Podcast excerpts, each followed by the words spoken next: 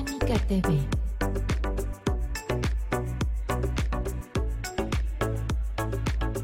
Cénica TV, el canal de difusión del Colegio Mexicano de Inmunología Clínica y Alergia.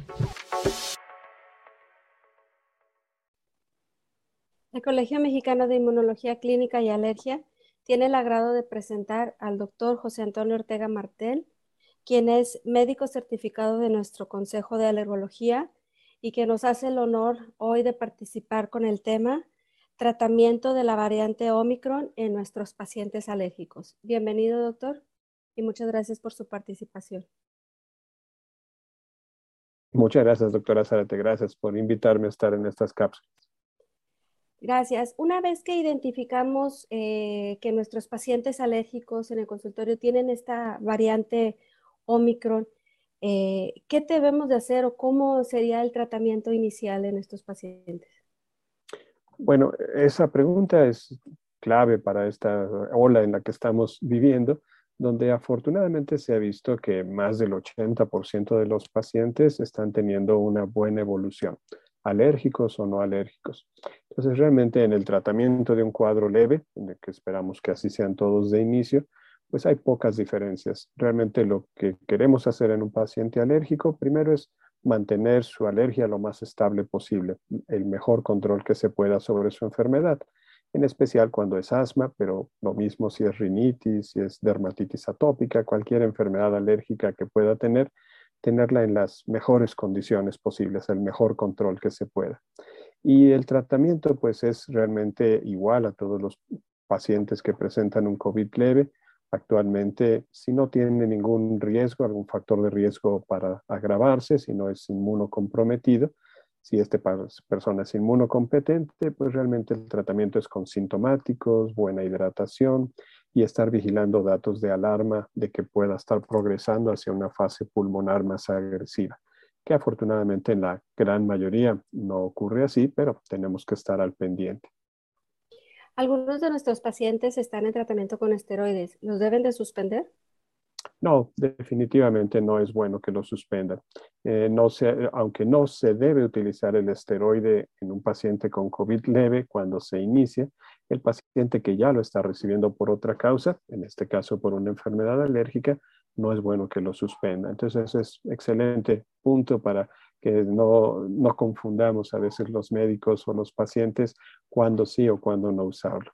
Si el paciente no está recibiendo esteroides desde antes de tener el contagio, entonces no debemos iniciar un esteroide si está en un cuadro leve. Pero si el paciente ya lo está recibiendo por alguna otra causa, como en este caso el control de una enfermedad alérgica, suspenderlo lo pone en riesgo de perder el control. Entonces es mejor mantener el esteroide, no aumentarlo, pero sin mantener ese esteroide. ¿Qué pasa si nuestros pacientes eh, que están en tratamiento con inmunoterapia, con algunos biológicos, se infectan? ¿Deben de suspender el tratamiento y por cuánto tiempo? ¿Cuál es lo, ¿Qué es lo recomendado? Ah, pues muchas gracias. Yo creo que dependerá también de la gravedad del cuadro y, de, de, la gravedad de la enfermedad alérgica para ver qué tanto podemos eh, suspender o no. En general, cuando el paciente se ha contagiado, pues bueno, en el caso de la inmunoterapia, eh, no es bueno obviamente iniciar la inmunoterapia si estábamos pensando ya apenas iniciarla, esperar mejor a que pase el cuadro. E inclusive si está eh, ya con una inmunoterapia en tratamiento, en progreso, entonces bueno, tal vez esperar unas dos o tal vez tres semanas en lo que se recupera del cuadro sea una buena alternativa aunque depende también de qué tipo de inmunoterapia. Si está con una inmunoterapia sublingual, puede ser que no tenga ningún riesgo.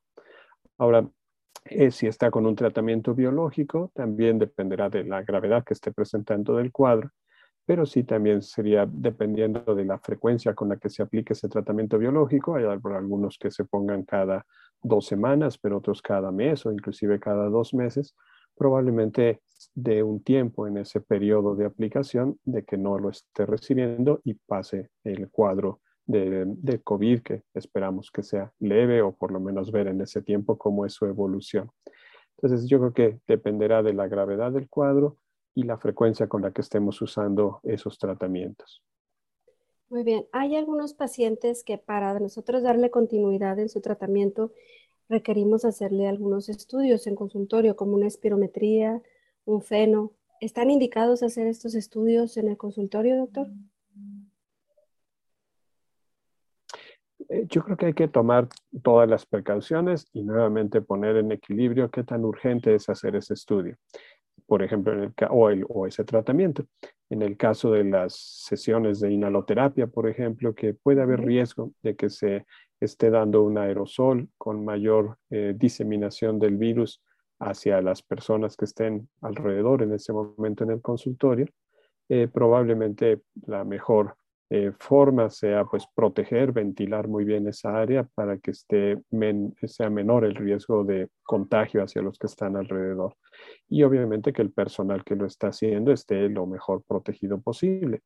Eso cuando no sabemos que el paciente está contagiado. Entonces, bueno, hay muchos pacientes que pueden llegar asintomáticos sin saberlo tener la infección y nosotros llevarles a una sesión de inhaloterapia y empezar a facilitar la difusión del virus. Entonces, si es necesaria, tomar las mayores precauciones posibles, que es usar el equipo de protección personal y ventilar lo mejor posible esa habitación. Para las pruebas cutáneas, para las espirometrías, pues prácticamente aplica lo mismo, sin embargo, si sabemos que el paciente ya está contagiado, entonces, bueno, mejor posponer ese estudio. El problema es en los que no sabemos que están contagiados, ni ellos ni nosotros lo sabemos. Y bueno, de todas maneras, considerar que todos podemos estar contagiados y ser asintomáticos en esta ola tan contagiosa.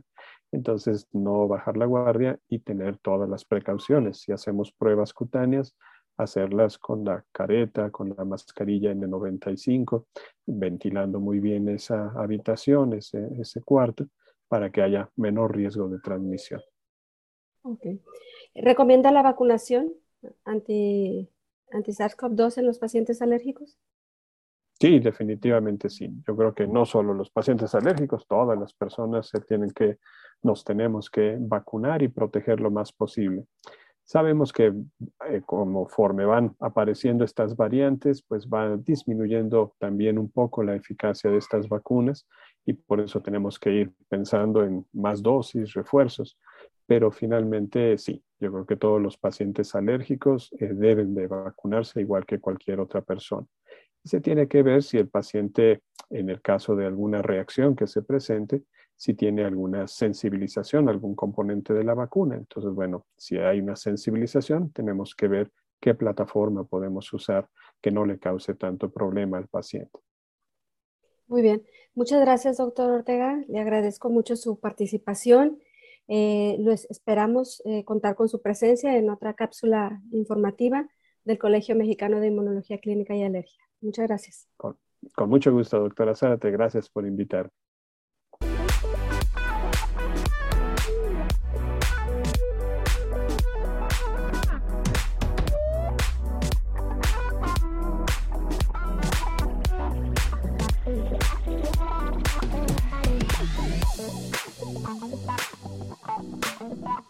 Thank